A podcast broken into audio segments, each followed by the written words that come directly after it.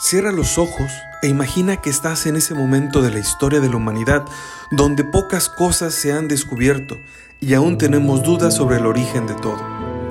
Tenemos respuestas míticas, dioses, lugares fantásticos que nadie ha visto pero muchos los recuerdan, seres que habitan en el relato de los pueblos.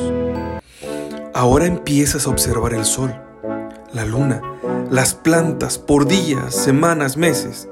Te detienes un momento Minutos después, dudas del relato mítico.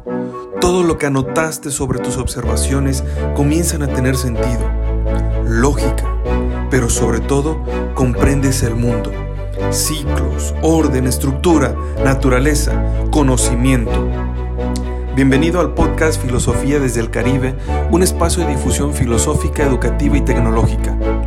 Mi nombre es Juan Montielava y espero me acompañes en cada episodio del fascinante mundo de la filosofía, educación y tecnología.